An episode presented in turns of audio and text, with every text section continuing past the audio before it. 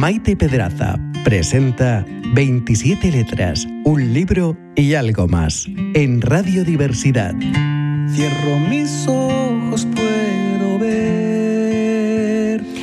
Buenos días, queridos amigos, queridos oyentes, una vez más eh, con vosotros desde el programa 27 letras, un libro y algo más. Espero que hayáis pasado una buena semana y bueno, que estéis contentos porque tenemos un tiempo prácticamente eh, eh, primaveral, pero bueno, en fin, esto es así. Tony, que es primaveral, que ya casi sales a la calle y ya ves las flores. Los almendros están ya a punto de florecer, ya no te digo más. Eh, queridos amigos, como siempre, tengo la mesa maravillosa acompañada de, bueno, verdaderos eh, eh, sabéis que yo, gracias a Dios, sé rodearme, sé rodearme de muy buenas personas y sobre todo grandes profesionales. Como ya sabéis, queridos amigos, eh, a mí me gusta en nuestro programa, vuestro programa, hacerlo siempre en tres partes. Por algo es 27 letras, un libro y algo más. Entonces, en las letras tenemos a eh, Alejandro da Silva. Buenos días. Buenos días, Maite. Encantado de acompañarte otro día más aquí en tu programa. Muchas gracias por la invitación. Eh, para mí todo un honor. Alejandro, eh, ya sabes que esta es tu casa.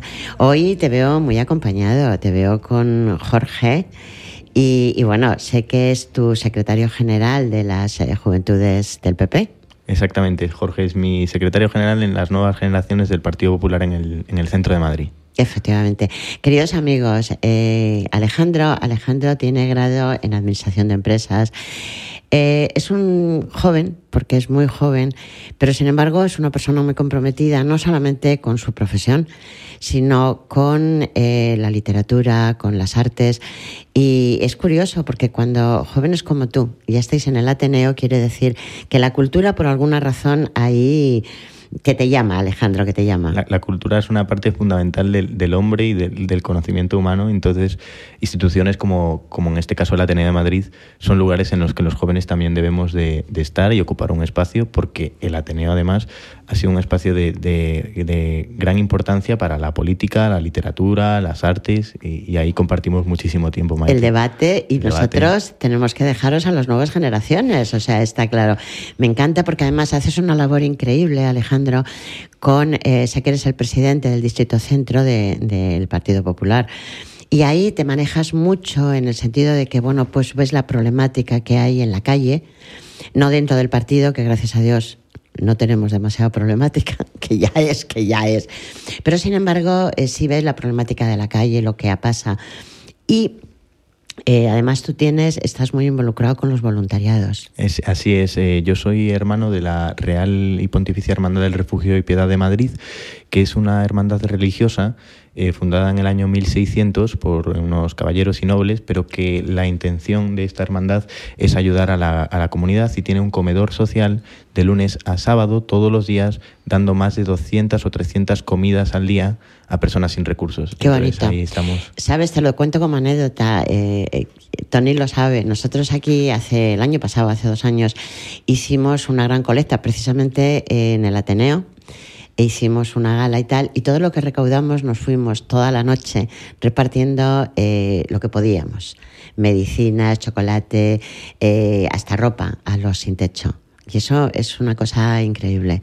al final... Eh, tenemos que volver a hacerlo, ¿eh? Si te parece, desde aquí hacemos una gala de estas y lo podemos hacer. Me, parece, me parece perfecto. Al final yo digo siempre que el, tema del, del voluntariado eh, recibes más de lo que de lo que tú das. Por eh, supuesto. y yo lo veo tanto en esta fundación, he colaborado tanto en esta hermandad como en otra fundación que colaboré anteriormente, que era la Fundación ANDE de personas con discapacidad intelectual, y después también en nuevas generaciones. Yo siempre creo que los jóvenes debemos de ayudar a la comunidad y siempre organizamos campañas como en, estas eh, todas las navidades realizamos la campaña de recogida de juguetes que damos juguetes a los niños más necesitados eh, para que no ningún niño se quede sin un regalo de Navidad, Qué porque no nos lo imaginamos. Pero es que eso es precioso, o sea, que lo hagamos nosotros, a fin de cuentas, quiero decir, pues, pues eh, bueno, porque hemos pasado ya muchos años. Pero, sin embargo, que los jóvenes estén tan implicados, para mí me encanta y tenemos que seguir hablando de esto. Eh, Jorge, sé que como secretario general también tienes tú ahí, en fin, eh, estás muy implicado y sobre todo mm, trabajar con Alejandro es un verdadero placer, me imagino. Ahora no puedes decir que no, ¿eh? que le tienes muy al lado, tú verás. Bueno, en realidad es un gusto porque hemos tenido la capacidad de desarrollar un grupo que vienen de distintos partes de distintas áreas profesionales, académicas, y es un grupo que ha conseguido pues, eh, hacer muy buena piña y conseguir colaborar con la, con la comunidad, como habíamos dicho. Entonces, tanto con Alejandro como con todo el grupo que tenemos, sinceramente es, es un placer, estamos encantados.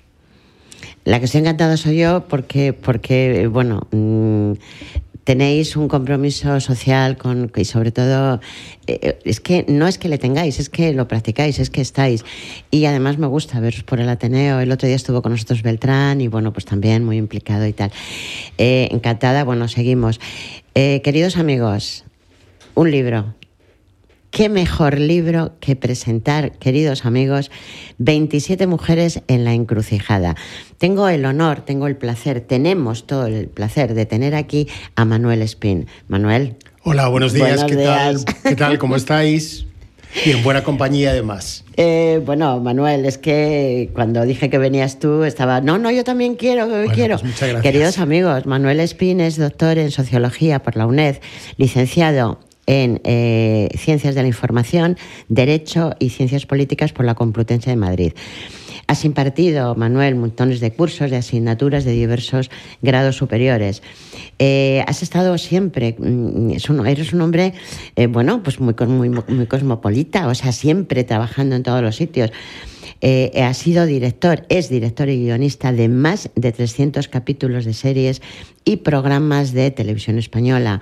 Has participado en largometrajes, películas, etc. Y en tu etapa de, escritor, que luego te diré, las musas cuando vienen, ¿cómo te encuentran? Habitualmente trabajando desde las 7 de la mañana. Eso es. Que es como, como hay que hacer, igual que tú. Yo creo que también tú eres una trabajadora nata y eso es fundamental. La verdad es que sí, a veces cuando dicen, ¿te da tiempo? No, a mí es que cuando las musas vienen, como siempre estoy despierta... Claro, pero tú cuando pintas, porque tú eres pintora, y eso también es muy importante, y entonces eso, tú no esperas a estar inspirada, sino simplemente te pones a trabajar y cuando sale ha salido. Ahora, es difícil. un día estaba yo hablando con otros escritores y me decían que vivir con un escritor, vivir con un artista, una pintora, un... es muy difícil. Es muy difícil porque efectivamente vamos a nuestro aire. Eh, yo recuerdo mi hijo, yo ahora eh, eh, mi hijo el mayor se fue y ahora vuelve. Ya sabes que a veces los hijos es como el turrón, vuelven por Navidad, pero no, estos vuelven. Y a mí me decía un día, mamá, ¿te pasa algo? ¿Y por qué? Dice, no, es que son las 3 de la mañana y, he visto la luz y estás pintando. Digo, ¿y, dónde está el problema? Claro, es muy difícil y los, escritores igual, porque a mí me comentaban que incluso Torrente Ballester, que fijaros, sin embargo los hijos, yo tuve la suerte de conocer a uno de sus hijos, y, decían, es que no veíamos a papá, siempre lo veíamos escribiendo. a mí me han pasado cosas peores que os puedo contar como anécdotas. Por ejemplo, yo en mi etapa de director de programas eh, en televisión española, sea etapa magazines juveniles o sea etapa de programas educativos, eh, yo había días que iba por la calle ideando que iba a ser un, programa, diario, y eso lo sabes tú, lleva muchísimo, y encima lleva 50, 50 personas trabajando. Yo me acuerdo un día que iba dándole vueltas, que mañana qué es lo que tenemos, no sé qué, no sé cuántos, y vi en la acera de enfrente a uno que conocía de una vez, que conocía de vista y digo, digo, este hombre con una capa, vestido como está, podría ser un personaje tipo Drácula y le damos toda la trascendencia como si fuera una especie de cuento de Drácula. Y bueno, en, el cruce, en la Gran Vía, se lo propuse y al día siguiente estaba haciéndolo. Y encima quedó muy bien. Pero bueno, esas cosas nos pasan porque a ti también te pasará que vas viajando, se te ocurre una idea y la apuntas a lo mejor con el lápiz y después, cuando llegas a tu casa y te, sientas delante de tu estudio y te pones a pintar, es, así. es cuando lo plasmas. Es que eh, todos los que somos así, vamos a llamarnos bohemios, que a mí la palabra bohemio a mí me gusta. O sea, eh, ¿qué ocurre? Pues que en el bolso, yo, en mi caso, además de llevar el lápiz de labios y la documentación, o sea, voy llena de papeles, porque efectivamente yo voy por la calle y bueno, pues hay un rincón que me gusta, le hago una foto. Eh, sobre todo yo soy mucho de, de anocheceres, amaneceres. Y, bueno, me paso la vida haciendo, y, a mí me encantan. De hecho, en mi taller siempre dicen, bueno, es que los cielos de Maite, yo tengo unos cielos, depende de mi estado de ánimo, tormentosos o no. Pero en tu caso, eh, Manuel, es que mm, a mí me ha impresionado porque te conozco desde hace mucho tiempo. Y, por ejemplo, eh, has escrito tus últimos libros, Los años rebeldes.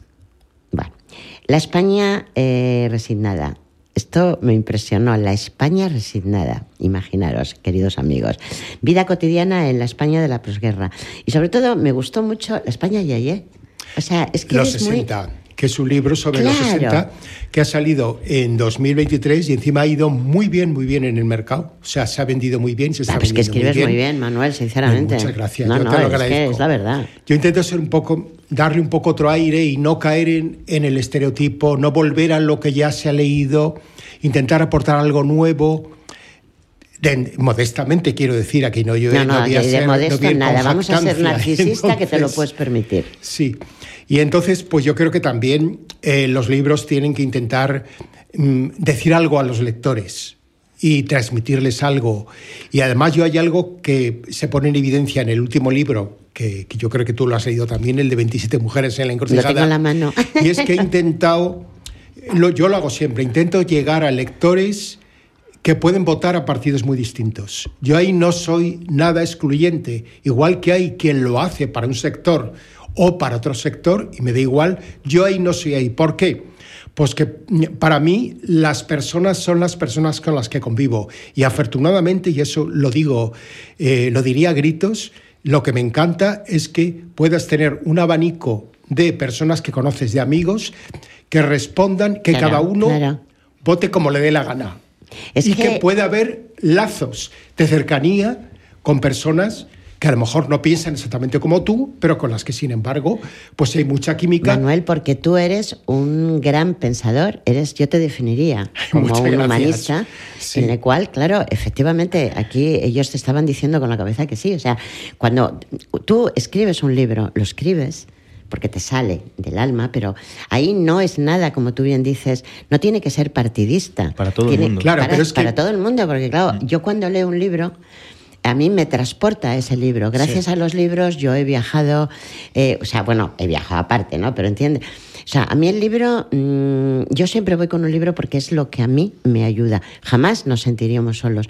claro, la forma que tú tienes de escribir, lo podemos leer absolutamente todos, porque te diriges a todo el público en general, lo cual quiere decir que te lo estamos, nos estás enriqueciendo.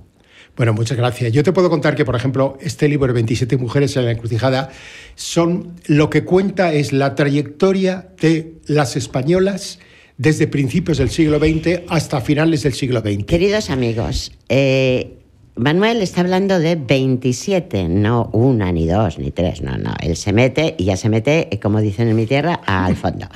27 mujeres retratadas biográficamente sobre las españolas del siglo XX, que desde las artes, las ciencias, el periodismo o la política trataron de dejar huella frente a la rutina o el conformismo.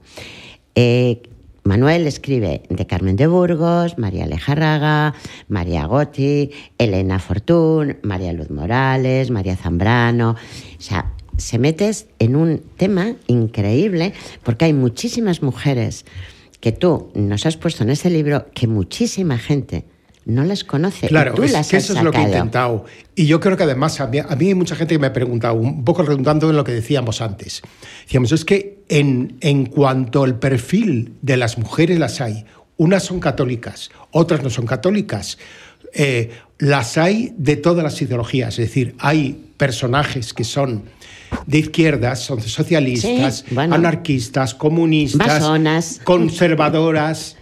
Eh, las, hay una falangista, por ejemplo, y hay también. una masona, porque hay una masona, de Burgos era masona. Y luego hay personajes, por ejemplo, que en el libro aparecen eh, que me parecía que hay que rescatar del olvido. Ahora que hablabas del Ateneo, por ejemplo, yo menciono Carmen Yorca. Carmen Yorca, que fue diputada y eurodiputada por el Partido Popular, eh, que fue presidenta del Ateneo. No, presidenta no. Carmen Yorca es que te, te corrijo y discúlpame. Sí. Pero presidentas no ha habido ninguna mujer. Fue Fue directora, Directora de la en la época donde habían cerrado eh, el Ateneo cuando había por un problema de exactamente, en el falange. 75. Efectivamente. Fue en un momento muy difícil. Muy, muy y ella le debió de pasar muy mal. Pero Carmen. Te digo lo de presidenta porque no hemos tenido ninguna mujer. Eh, Es que como yo me he presentado Sí. y me voy a presentar, Ah, seguro sí, que yo voy a hacerlo. sí.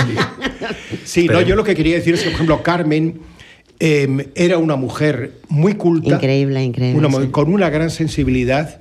Yo esto lo comparto, por ejemplo, con Rosa Villacastín, la periodista, que Rosa Villacastín siempre dice que eh, Carmen eh, fue una de esas mujeres de perfil casi desconocido Sí, o que no llegó a trascender. Y Carmen era una, mu- una mujer muy abierta en, todo lo- en todos los aspectos.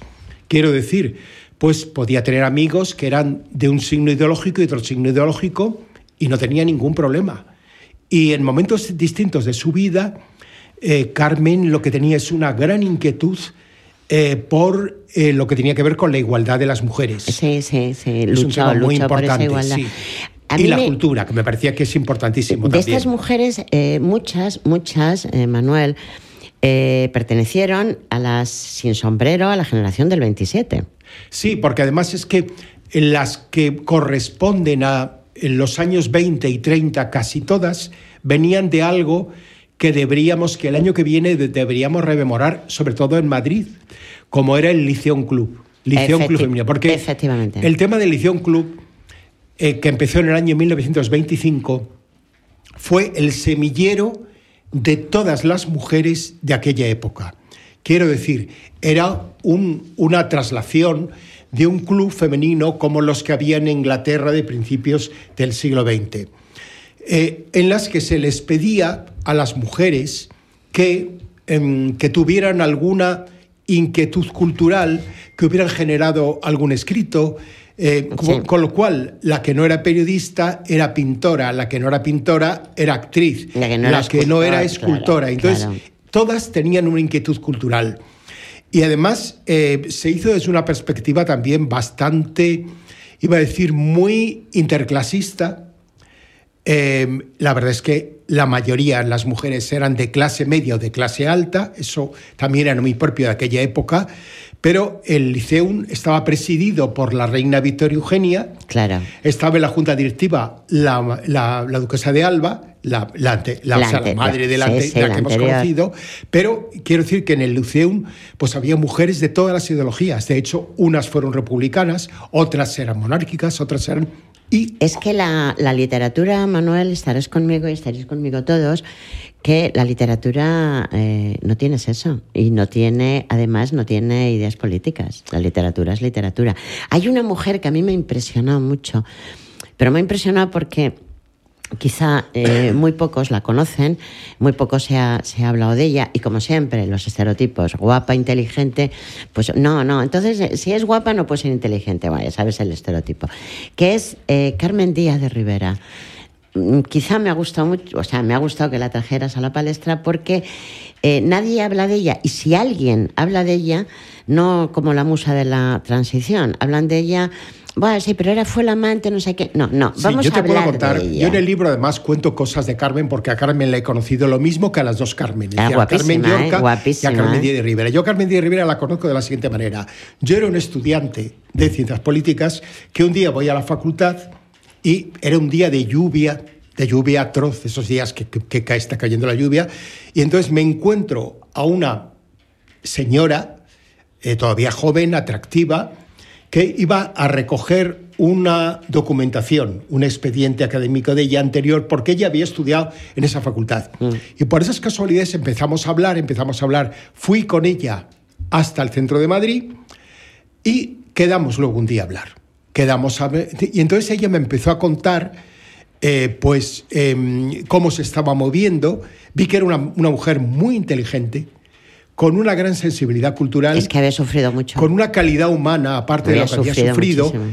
Sí, y luego los vaivenes de su vida también. Se tuvo, claro. Claro, es decir, que en esa, con, con esa biografía. Y entonces luego después volví a verla en sucesivas ocasiones. Y ya os puedo contar algo que sería lo del final, la conclusión. Me encontré a Carmen Diego Rivera y a Carmen Yorca en Almería. Caray, las Cuando ellas eran, caray, ellas eran eh, eurodiputadas.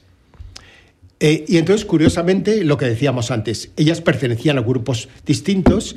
Carmen estaba en el grupo socialista y, eh, y, está, y, y- y Carmen Yorca estaba en el grupo popular. Y entonces, eh, sin embargo, eran amigas. Se es que muy no, bien. no tiene no tiene por qué eh, no tener al contrario yo creo que te enriqueces. Voy a presentar eh, la, la siguiente parte porque luego ya vais a intervenir todos. En nuestra tercera eh, bueno digamos organización tenemos vamos a hablar un poquito un poquito de salud. Y para quién mejor para hablarnos de, de cómo estar en este momento una serie de violencias es el doctor Jesús García Pérez. Jesús García Pérez buenos días. Buenos días, muchas gracias por darme la oportunidad de. Te estaban de diciendo que te aquí. acercaras, que te acercaras al micrófono y bueno, aquí estábamos todos. ¿qué tal? Eh, queridos amigos, el doctor García Pérez, eh, muy implicado, evidentemente no podía ser de otra forma, con, eh, sobre todo con la infancia. Jesús, has estado toda tu vida en el Niño Jesús, cuidando a la infancia, los pero sobre todo muy implicado con el tema social, porque eh, llegaste a ser presidente de la eh, sección de medicina social. Yo tuve la suerte, bueno, perdón, tú tuviste la suerte de trabajar conmigo montones de años. y verdaderamente yo aprendí muchísimo de ti, sinceramente.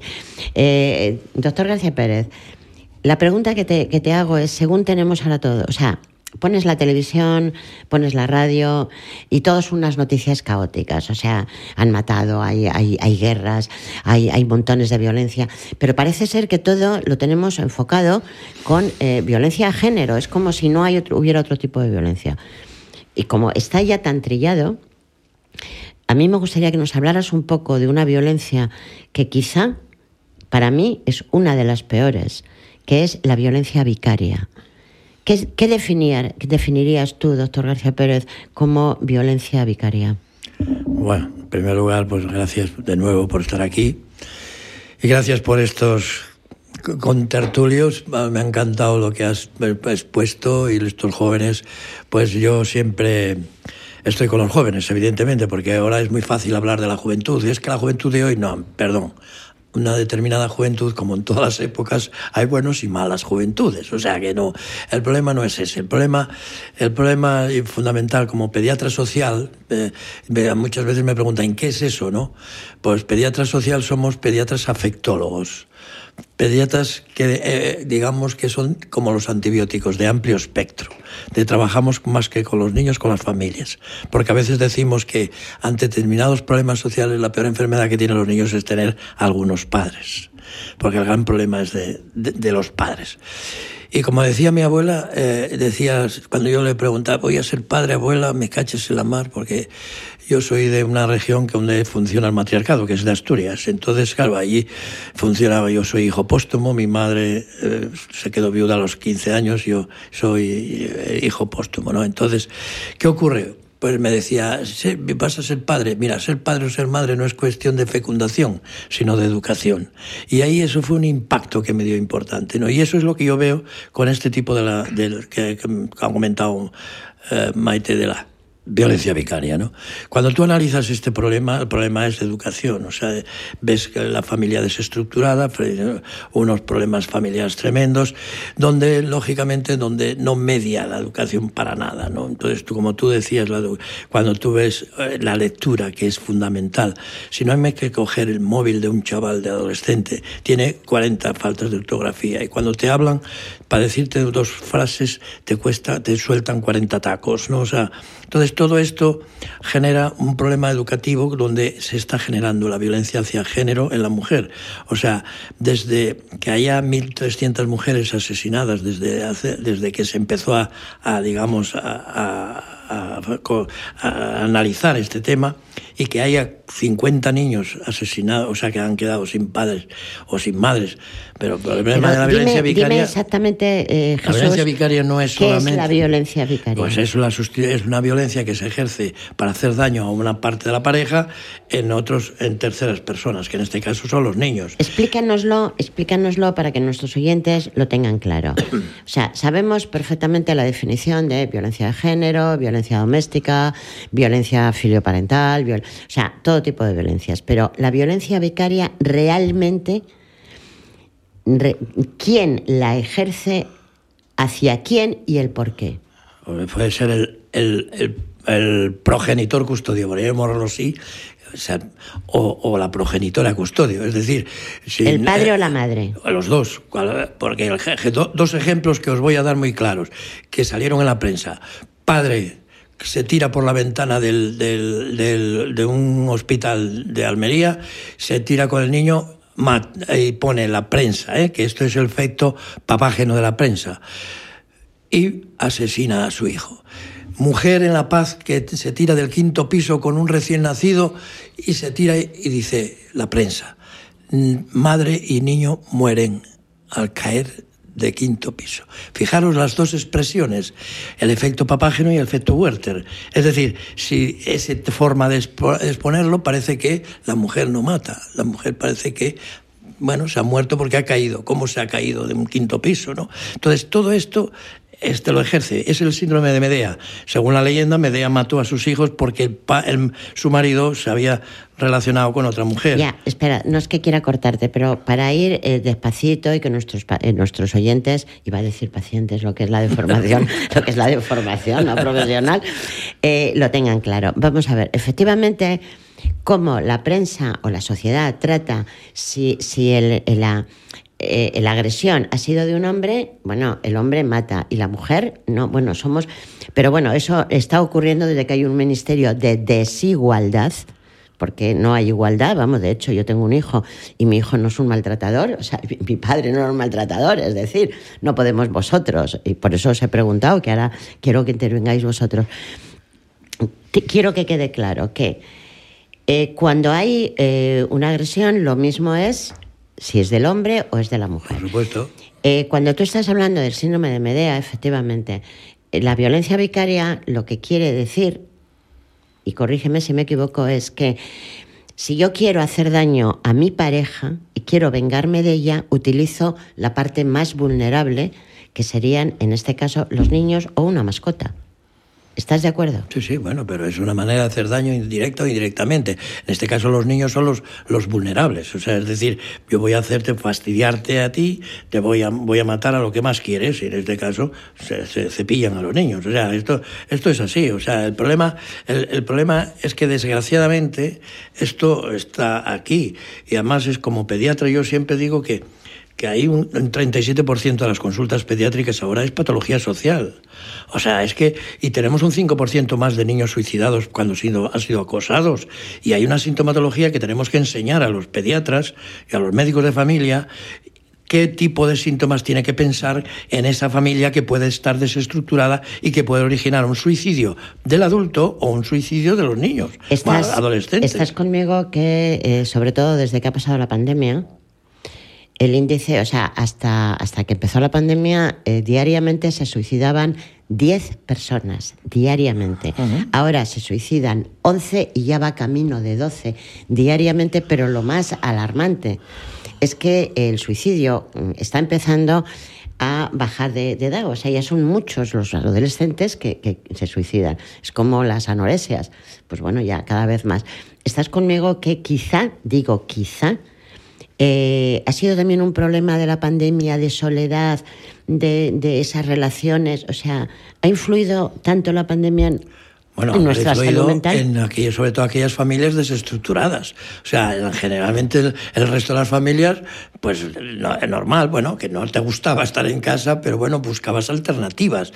Pero en el caso de las familias desestructuradas eh, lo tenían claro, estaban ahí al lado, conviviendo, más que conviviendo, viven con, que es lo, es que lo que yo digo, es que la gente, muchas familias viven con su pareja, pero no conviven con ella. Y esto genera en los niños, los niños son, nos ven como en panorámica, nos ven de una, mucho más amplio que nosotros los vemos a ellos. Y entonces se están dando cuenta de que aquí hay una situación de estrés de lo que llamamos distocia familiar, o sea, que ahí hay un desastre de tal manera que aumenta.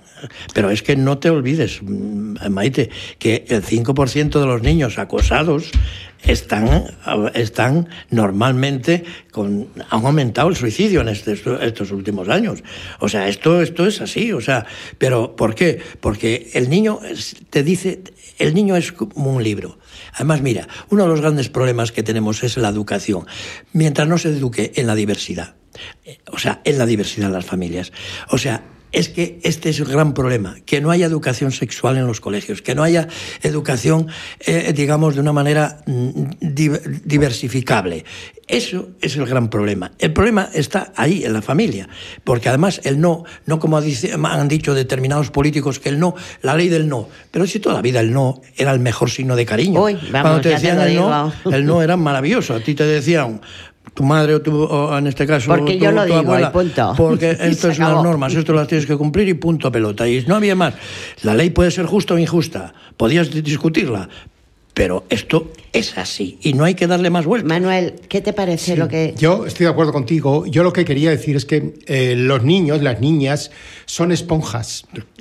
Porque absorben todo, lo que oyen, lo que tienen en casa. No se nos olvide esto. Y entonces yo a veces cuando veo la irresponsabilidad, entre comillas, de algunos padres, diciendo, bueno, es que el, que ser padre o ser madre no es solamente el concebirlo, no. tenerlo, no solamente, sino que, implica una, unas obligaciones pues que, tienes que estar dispuesto a asumir, porque además eh, em, ellos van a ser en cierta manera, un proyecto que tú has empezado a desarrollar. la imagen especular de los padres. Claro, claro. Y entonces el problema que hay es que em, yo creo que hay una relación, hay una diferencia a lo mejor entre la generación vuestra, y digo vosotros, los más jóvenes de aquí de la mesa, y la nuestra, porque yo, por ejemplo, nosotros, eh, cuando íbamos al colegio, normalmente eh, nuestros padres, nuestros, los hijos, los padres de nuestros compañeros, rara vez eran padres divorciados o separados,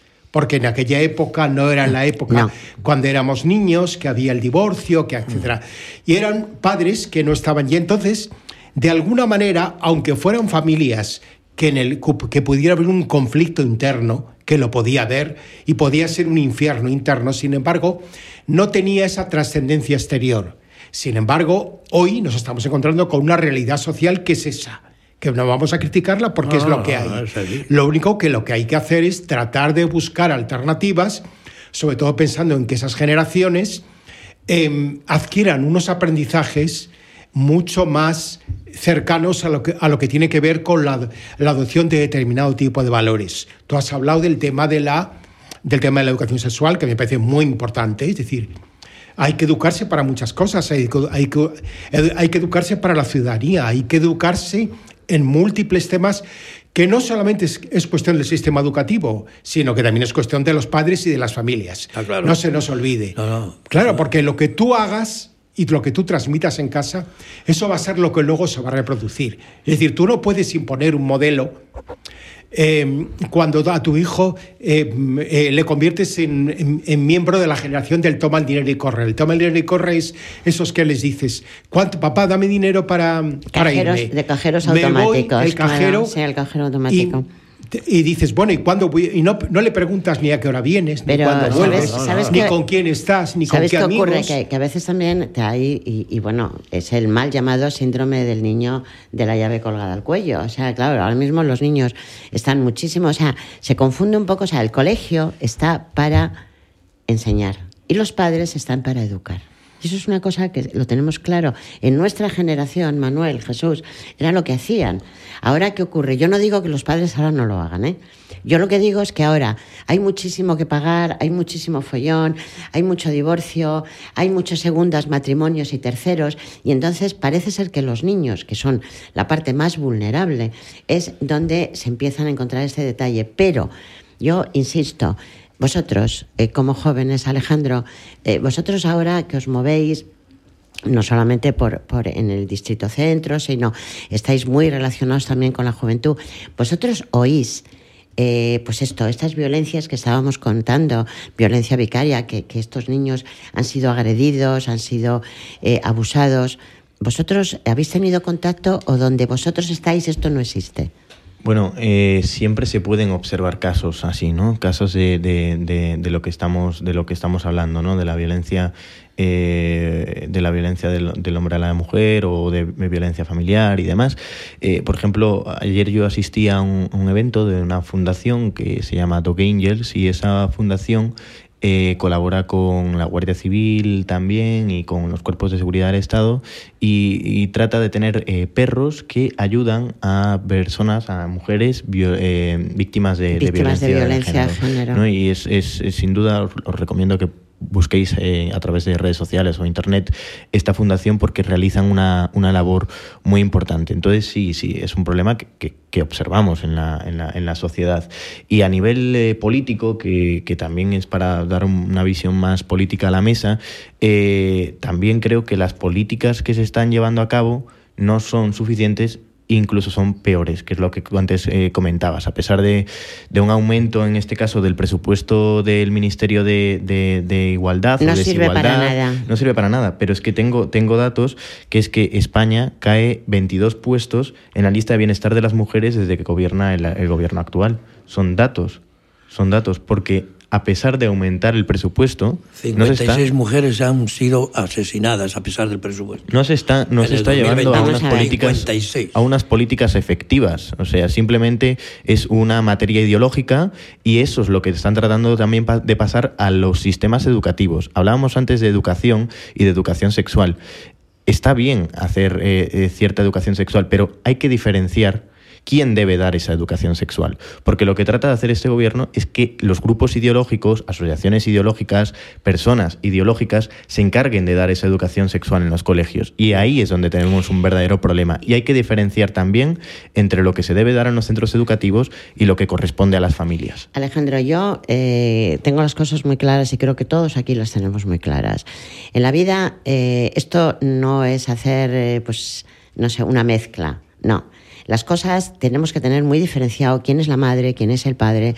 Eh, es como los poderes factos, o sea, aquí eh, tienes que obedecer o no, depende, o sea, quiero decirte. Y no es cuestión de politizar, es cuestión de que, como tú bien decías, yo lo único que sé es la realidad. Y la realidad es que si hay un presupuesto que cada vez es mayor, yo estaría callada si cada vez hubiera menos mujeres muertas, menos agresiones a niños, porque y menos agresiones a hombres. O sea, me refiero. Está claro que esto no sirve. O sea, algo se está haciendo mal. Y algo se está haciendo mal cuando sigue habiendo violencia. Cuando los niños, porque claro, cuando hay este tipo de violencia, la madre o el padre, uno termina en el, en el, en el cementerio y la otra persona en la cárcel. Pero el niño es el que se queda completamente huérfano ellos son los más vulnerables, son los que sufren. Y ahí es como el colectivo de los ancianos. Los ancianos es igual un colectivo vulnerable que también tenemos que tener pendiente en todo este tipo de violencia. Yo, mi opinión sería que cada uno en la medida que podemos, incluso a nivel político, porque debe ser así, hay que leer. Eso está claro. Una persona que lee es una persona que nunca va a estar sola. Si se coge este libro, 27 mujeres en la encrucijada, y se lee. Hacemos que nuestra juventud los lea. ¿Cuántas de estas 27 mujeres han pasado este tipo de violencia? Porque realmente cuando estamos hablando de, de, de Carmen de Burgos, fue una mujer maltratada. Y hay muchas más. Y hay muchísimas y hay otras más. que Carmen, son... Carmen Díaz de Rivera. También, pero y luego hay otras mujeres de las que aparecen también en el libro que fueron maltratadas porque eran mujeres con una discapacidad que en esa época eso es, eso era es. mal vista. Yo quiero aludir, y me parece importantísimo destacarlo, a una pintora que tú conoces, que es María Blanchard, por ejemplo. Efectivamente. Que me parece que es un personaje de los Increíble. que tú decías antes, poco conocido, desconocido, Sí, sí. pero que es un referente en el cubismo. Es la, la, Es la referente, sí, es la, la referencia española en el país, en, el en- en París. Eh, cualquiera, es decir, es, es lamentable que no haya calles dedicadas, más calles dedicadas a ella, etcétera. Bueno, ahora yo tengo un amigo que es productor de cine que eh, va a hacer una película de ficción sobre el, su biografía, lo cual me parece. Pero una mujer que era, que tenía una discapacidad, una mujer inteligente, creativa, de las que tú dices, artista por delante de todo. El problema es que su madre, cuando estaba embarazada, se cayó y eh, la hija eh, nació con una especie de, de problema cervical y problema eh, que, que, que, toda la vida le supuso un verdadero sacrificio. Pero Manuel, bueno, lo que decíamos, las pers hay muchas ¿Qué personajes. te hace a ti? Bueno, voy a hacer Eh, un... Perdona, el 10% de los niños discapacitados, 10% en este país, se maltratan. Se maltrata. ¿eh? O sea, es decir, es que hay un problema y el 10% de los niños adoptados se abandonan de nuevo en este país, en este país. Es decir, señores, es que esto está ahí, no olvidémonos de leyes. Este es el gran problema que tenemos. Y el gran problema es vuelvo a decir, la educación de los padres. Es decir, hoy día ver un carrito de un niño con de tres meses de edad que va con un, un soporte ahí, con el móvil, en vez mirando el móvil en un carrito, pero ¿qué narices es eso? Que vaya mirando el ambiente. O que se ponen a comer los padres y le dan el móvil para que le dejen tranquilo. Tres, tres, ¿Eh? ¿Qué vamos a esperar? Que vamos, los niños vamos a son hacer un... hijos, pues aprenden por imitación. vamos, ¿Qué narices? A, vamos a hacer un segundo de publicidad. Bien, menos mal, todos callados. Bueno, cuando tú estabas diciendo eso, Manuel, nada mejor, tú sabes que nosotros estamos haciendo aquí la radio, y eso lo saben todos nuestros oyentes, dentro del Hospital de Día Lazma. El Hospital de Día Lazma es un hospital eh, para eh, pacientes, para enfermos de salud mental y sobre todo agudos. Y como bien dicen en una de nuestras paredes, aquí nada es imposible. ¿Por qué? Pues porque vienen nuestros pacientes, vienen y verdaderamente esta es su casa. Tenemos grandes, no podría ser de otra forma, profesionales nuestra directora Junivel, eh, psiquiatras, psicólogos, terapeutas y bueno, pues en la medida de lo posible aquí tratamos de que a un paciente se le trate realmente, no como efectivamente decía Jesús, no por el hecho de tener un problema de salud mental, no, no, hay que, o sea, aquí todos somos iguales. Y yo darles las gracias desde aquí a el, eh, una cantidad, o sea, es un holding de residencias de Asispac siempre nos ayudan y bueno, pues según está la vida no sabemos si la juventud no lo sé, pero como yo me caiga me toco una residencia. Y yo desde aquí mis gracias a, a SISPA, gracias también a Corazón y Manos que, como bien hemos dicho antes, y Alejandro, tú ahí estás muy puesto, cuando hay, por ejemplo, un maltrato y, hay una denuncia, la mujer se encuentra completamente desvalida, porque a veces no la, fa la familia no siempre la va a acoger. Y eh, ahí entra Corazón y Manos, enseguida rápidamente les busca un sitio, les ayuda. Para mí eso. Y Clece, pues bueno, es eh, un, un, holding en el cual está dando trabajo a personas con una serie de discapacidades. Y bueno, deciros que, muy, Tony, muchas gracias. Y tenemos un programa que es la prevención del suicidio, que ves, es otra de las cosas que desde aquí siempre pido un poquito de ayuda para la prevención del suicidio porque es una realidad que en este país se están quitando la vida 11 personas. No digo que no haya que dar dinero para otras cosas, pero esto es muy importante y sobre todo, como tú decías, Alejandro, y bueno, estábamos todos, y Jesús, eh, Manuel, mmm, no podemos eh, permitir que haya este tipo de violencia.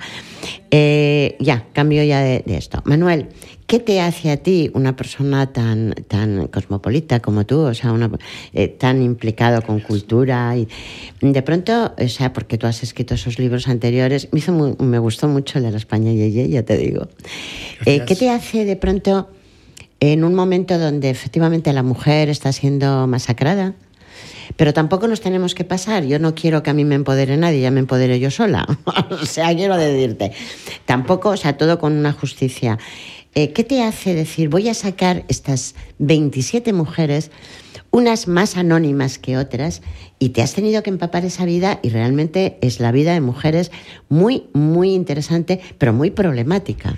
Yo fíjate lo que te digo, os voy a confesar una cosa. A mí, yo cuando escribo, muchas veces escribo pensando en imagen. Y yo digo, es que realmente cada una de las 27 podría ser una serie de televisión o un capítulo de una serie de televisión. ¿Te basaste un poquito en la generación del 27? No, ¿Por no porque he ido, he ido con, con mujeres de diferentes épocas, todas del siglo XX, y que todas han fallecido.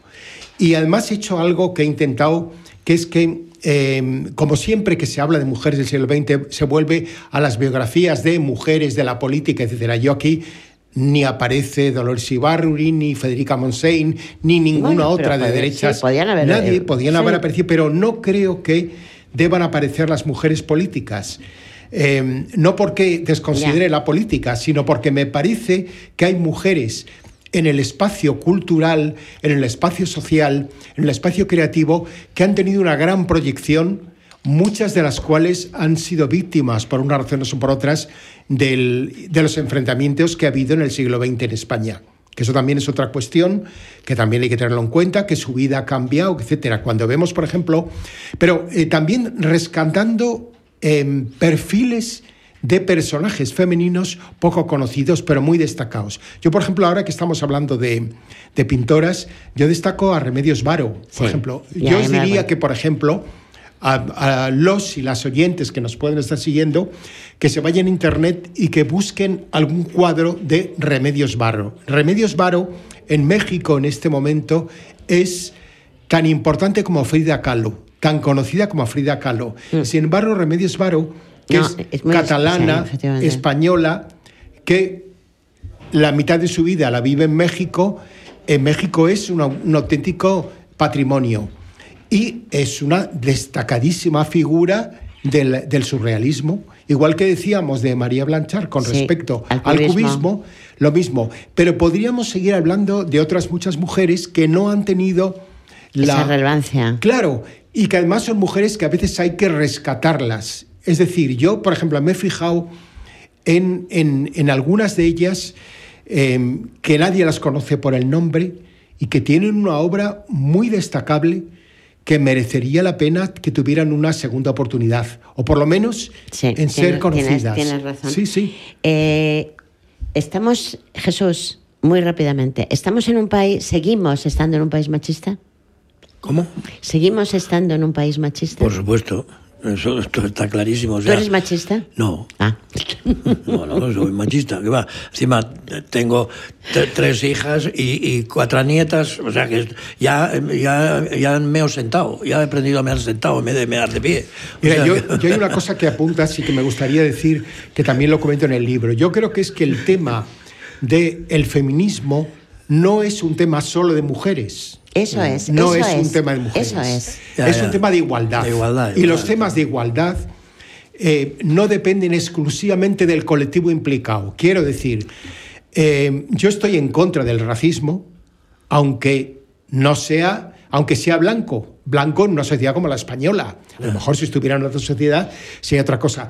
Estoy en contra de la homofobia, evidentemente, aunque no estés dentro de ese grupo, pero sin embargo defiendo la igualdad y la igualdad sexual, la diversidad, absolutamente lo, defi- lo defiendo, la igualdad, porque creo que es un derecho. Lo mismo que defiendo la igualdad entre hombres y mujeres. La igualdad en todos los sentidos, en el sentido educativo, etcétera. Por lo cual, yo que rechazo, rechazo una visión en la que cuando hay, cuando se produce lamentablemente un acto en el que muere una mujer por violencia de género, la foto que vemos después en el periódico, la inmensa mayoría de las personas que aparecen son mujeres.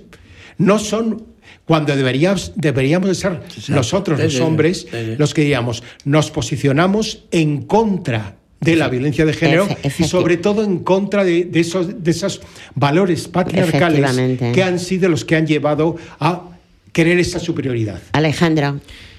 Respecto a lo que comentaba sí. nuestro compañero. ¿Estamos en machista? Yo creo que España no es un país machista. Creo que hay personas que son machistas, Eso hay es. hombres que son Bueno, machistas y hay comportamientos bien. que son machistas, Eh, eh, pero España como nación no es machista. Eso es, eso es matiz. No, y tiene además, razón, y además, y además lo digo con la, con la importancia ideológica como, como liberal, ¿no? Que como liberal, lo, lo que más defendemos los liberales, nuestros principios políticos, es la libertad del individuo, la igualdad ante la ley Eso y es. después la mínima intervención del Estado, ¿no? En, en lo que es el individuo. Y yo creo en ello, ¿no? Creo que eh, hay libertad individual en España, a pesar de que Eso esté, es. ya, esté siendo atacada por, por parte del gobierno.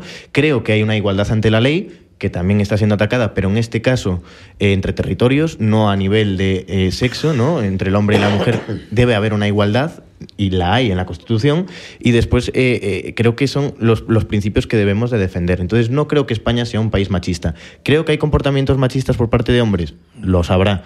Eh, creo que hay eh, eh, personas que son machistas, evidentemente las hay, pero creo que se ha trabajado mucho, creo que eh, España ha evolucionado mucho y no podemos considerar que, que, que lo sea. Efectivamente, ¿no? es lo que, lo que yo decía antes en el sentido de que Bueno, no que tenemos, no no, quería generalizar no tenemos un... mm, que eh, como hay ver, mujeres y mujeres y hay hombres y el hombres, hombre no es agresor, hay hombres agresores. O El problema es, cuando la ideología es. se mete en este tipo de, aspectos, ¿no? Por eso creo que, que- que siempre hay que defender en este, en este mundo la- las, las ideas liberales. ¿Por qué? Porque cuando hablamos de feminismo, si se politiza el feminismo, si entran los colectivos a, a- a politizar eh, eh, el feminismo, al final el significado del feminismo se pierde. Y creo que en las juventudes actuales, en la juventud en general, el significado del feminismo ya no se ve como la igualdad entre el hombre y la mujer. Porque enfrenta. No, es una- es se trata de enfrentar. es un Entonces, enfrentamiento. es- es- eso es una pérdida de lo que vienen siendo lo- lo- los principios en realidad del feminismo, de la igualdad y demás, y de lo que estábamos hablando también como, como hablábamos de, de la libertad sexual, de que una persona pueda estar con quien quiera, que pueda amar libremente o, que... o- Es que pues, el- es- los, son ejemplos, ¿no? los principios Entonces, fundamentales es ese, que cada uno podamos ser libres de amar y de estar donde queramos, pero con una libertad. Justo. Es que para eso hemos luchado. Te lo digo yo, que te llevo bastantes añitos. Eso es lo que nosotros hemos luchado y eso es por lo que estamos aquí. Rápidamente, eh, Jorge, Yo solo quería puntualizar un pequeño detalle, es que siempre es que nos queda muy poco, pero Siempre tratamos de, de hablar sobre la igualdad y la concebimos como algo que proviene eh, propiamente del Estado y que la tiene que promover el Estado. Yo creo que es la propia sociedad la que se tiene que abanderar de ella con independencia de cualquier signo político y fuera de cualquier control estatal. Por eso yo creo que este tipo de ministerios y estos eh, presupuestos tan disparatados que se, le- que se les otorgan realmente no es tan relevante, sino que es más relevante nuestra propia concienciación como sociedad. Eh, tenemos que ir terminando ya, queridos. Eso sí, os emplazo que podemos venir cuando queráis la próxima semana. Seguimos hablando. No, no quiero que se me olvide que eh, la semana que viene presentamos tu libro, Manuel, en el Ateneo de Madrid. Tengo el honor, tengo el honor de estar en la mesa. muchas Para mí es un auténtico honor. Y bueno, pues ahí seguiremos hablando de tu libro. Tú como umbral, ¿eh? Tú has venido a hablar del libro. ¿eh? Bueno, y de otras cosas también. y Muchas de otras gracias. cosas. Muy rápidamente, eh, Jesús, tienes dos segundos. Ya ha acabado. Pues sale. No, no, nada, muy bien, es un placer, pero vamos, que como pediatra social lo que quiero es educar en la diversidad y sobre todo en el respeto y en la educación, o sea que, y sobre todo eh, en la familia, es la base fundamental para evitar que, que tengamos una sociedad tan heterogénea pero tan dispersa en la cuestión de, de machismos y todo esto que hemos hablado, ¿no? De agresividades, ¿no? O sea que eh, la, la violencia simplemente de- va, se elimina con la educación, que es lo fundamental. O sea, para mí eso es lo, Manuel. lo que, que es importante. Danos un último, un segundo. Evidentemente, eh, queridos amigos, hay que comprar su libro, 27 mujeres en la encrucijada, porque merece la pena. Muchas gracias. Yo simplemente de todo lo que habéis dicho yo diría algo más. Yo creo que mm, eh, hemos hablado del tema del suicidio eh, infantil, hemos hablado de violencia vicaria. Yo creo que yo diría algo muy importante para los padres y las madres y las familias y el sistema educativo, es decir, que hay que favorecer todo aquello que ayude a que los adolescentes y los jóvenes mejoren su capacidad de comunicación, mejoren su asertividad, para poder transmitir con capacidad los problemas que tienen. Porque el problema es que muchas veces están metidos en sí mismos, en una, es. en una especie de burbuja y de ahí no salen. Tenemos que, tenemos que ir terminando, Alejandro. Dos segundos porque creo que me va a tirar hasta algo a la cabeza y eso es violencia. No me mires así, Tony, porque es violencia. Nada, Maite, eh, Sabes que te muchísimas, adoro. muchísimas gracias por la, por la invitación. Es siempre un placer estar eh, contigo y estamos abiertos a próximas colaboraciones y destacar siempre la importancia eso de las, de las ideas liberales en, en todo, en el aspecto educativo, en el aspecto social y, y demás, que creo que es. Es que tenemos es- que es seguir hablando de esto, ¿no? Alejandro, porque efectivamente se nos quedan muchas cosas Pues en estaremos. el tintero, porque efectivamente eh, hablábamos de sexualidad. Eso es un tema de padres, no de colegios. O sea, Da en para- fin, eh, te- esto va a dar para mucho. Queridos amigos, queridos oyentes, muchísimas gracias, Tony, muchas gracias. Y eh, Jesús, Manuel. Alejandro, Jorge, muchas gracias a todos y queridos amigos, hasta la semana que viene. Por favor, no escuches esa voz.